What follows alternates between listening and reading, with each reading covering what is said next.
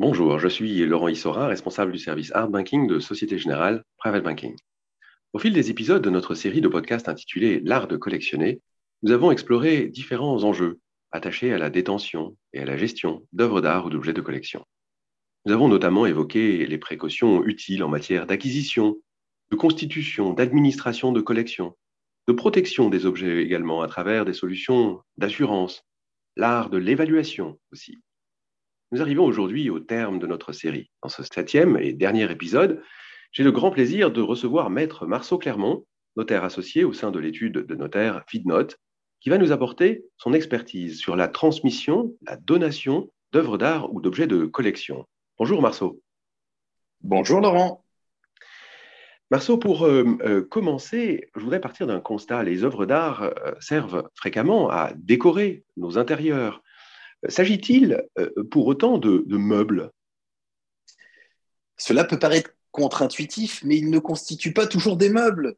Euh, certaines œuvres font partie intégrante des immeubles auxquels euh, elles sont attachées. C'est le cas, par exemple, des sculptures scellées ou de certaines mosaïques. je pense notamment à celles d'invadeurs que l'on trouve sur les murs de nombreuses capitales. Ensuite, il y a également des, des meubles meublants euh, qui garnissent les habitations euh, comme cela est défini euh, par le Code civil. Dans ce cas, les catégories se chevauchent. Toutes les œuvres d'art ne sont pas des meubles meublants et inversement, tous les meubles ne sont pas des œuvres.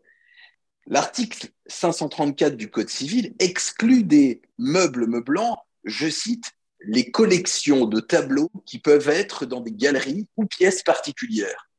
À cette réserve près, les œuvres peuvent intégrer juridiquement la catégorie des meubles meublants, et ce, quelle que soit leur valeur.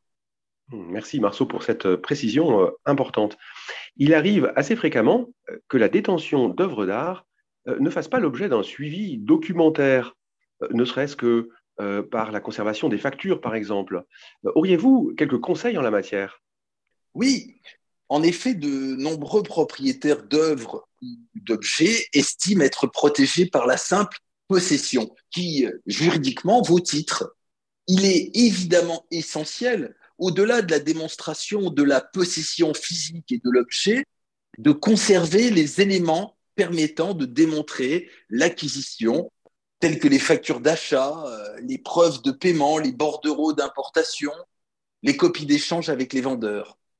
Mais outre ces réflexes qui relèvent du bon sens, la pratique est pourtant bien plus complexe, notamment euh, lorsque les biens sont entrés dans un patrimoine dans le contexte d'une transmission. La documentation afférente à l'authenticité de l'œuvre fait partie intégrante de sa valorisation, on le sait. La preuve de sa propriété est, quant à elle, souvent euh, inexistante.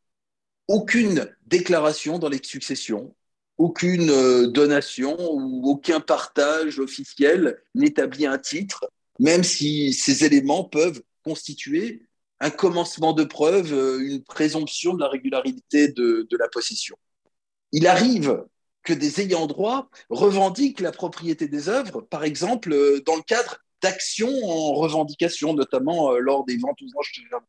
Ils peuvent le faire autant plus facilement que le possesseur ne dispose pas d'une documentation probante. Par conséquent, mon conseil est d'obtenir des attestations contradictoires de propriété entre ayant droit des euh, constats d'huissier ou d'en faire déclaration dans des actes enregistrés officiellement.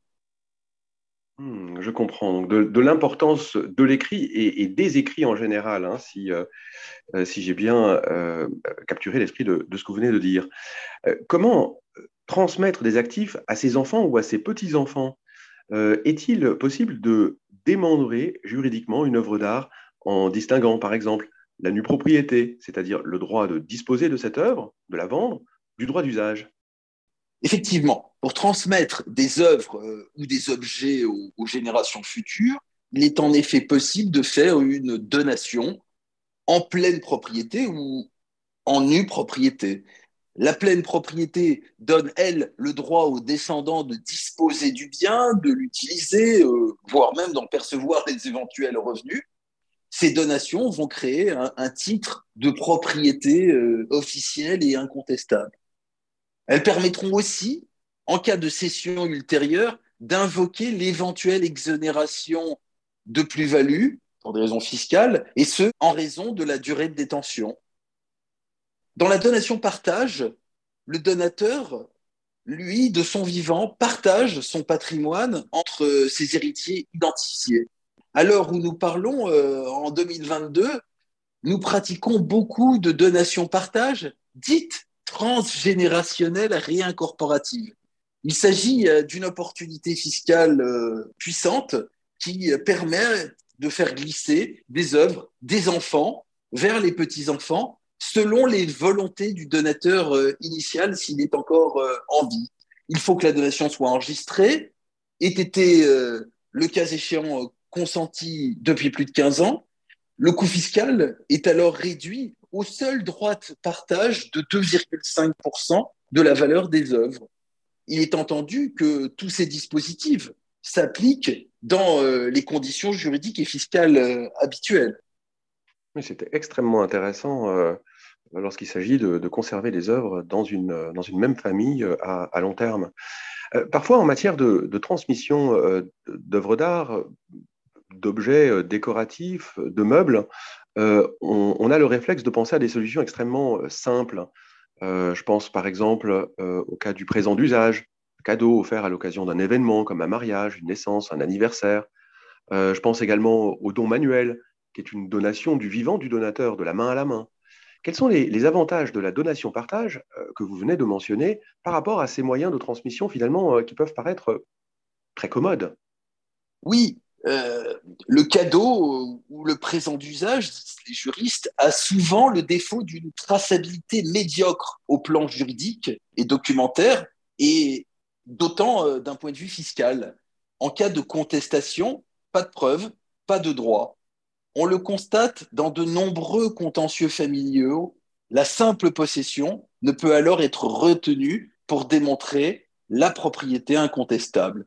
Quant au don manuel, il est généralement simplement constaté fiscalement, unilatéralement, par euh, celui qui le reçoit. Il ne prouve pas à lui seul la réalité de la donation car émane de, euh, du donataire. Il est alors recommandé que le donateur vous ait fourni des attestations justifiant du fait qu'il s'agit d'une réelle donation et non d'un prêt.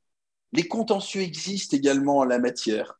Dans le contexte de la donation d'œuvres d'art, de pièces de collection, l'acte notarié a donc plus qu'ailleurs de la pertinence. Il va expliciter l'intention de la donation et établir une description précise de l'objet, et lorsqu'il y a plusieurs héritiers, la donation partage offre en plus la sécurité d'éviter des rééquilibrages économiques au décès de celui qui a donné.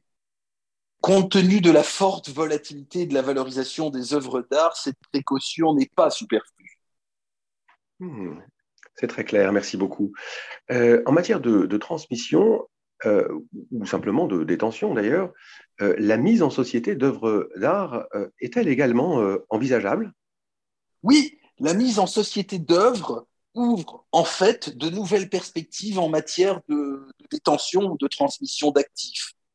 Auparavant, la contrainte était fiscale. Les œuvres détenues en direct étaient exonérées d'ISF, impôt sur la fortune, tandis que les parts ou actions de sociétés détenant des œuvres ne l'étaient pas. Désormais, la mise en société permet pour des artistes vivants d'organiser leur succession. Dans certains cas, elle permet même de bénéficier de la loi dite Dutreil qui vise à faciliter la transmission d'entreprises euh, que l'on qualifiera ici artistiques. Hmm, passionnant. Euh, lorsqu'on parle de, transmission, de donation, partage, euh, il est bien entendu nécessaire de, d'établir une valeur euh, pour euh, ces objets qui sont, euh, qui sont transmis. quelle valorisation retenir dans ces cas de figure? Soyons clairs, c'est la valeur de marché des actifs qui doit être retenue.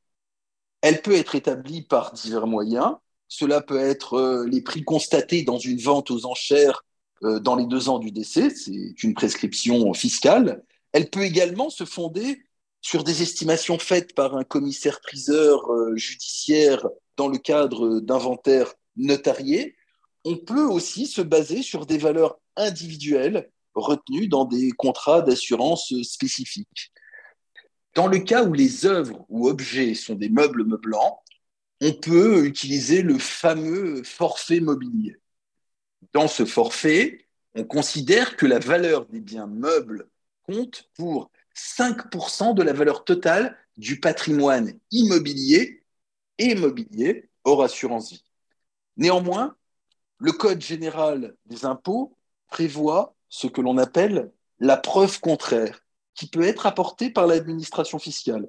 En d'autres termes, si d'un point de vue juridique, il est possible de dire qu'un tableau de maître fait partie du mobilier d'une habitation, d'un point de vue fiscal, si la valeur des actifs mobiliers est supérieure à 5% de la valeur successorale globale, mobilière ou immobilière, l'utilisation du forfait mobilier doit être proscrite. Merci beaucoup, euh, cher Marceau. Euh, vos propos sont formidablement euh, clairs. Ils clarifient un sujet qui est parfois technique, mais tellement important. je retiens qu'en matière de transmission, quels que soient les actifs, en ce compris les objets de collection, l'anticipation est le maître mot. Et je vous propose de terminer sur cette note. Notre série L'art de collectionner s'achève donc ici. Chers auditeurs et auditrices, j'étais ravi d'explorer avec vous les principaux aspects de la détention et de la gestion d'œuvres d'art et d'objets de collection, aux côtés de nos invités qui ont partagé avec nous leur expertise. Vous pouvez retrouver l'ensemble des épisodes sur Apple Podcast et Spotify via notre programme hashtag Private Talk by Société Générale Private Banking. Merci pour votre écoute et à bientôt pour de nouveaux podcasts Société Générale Private Banking.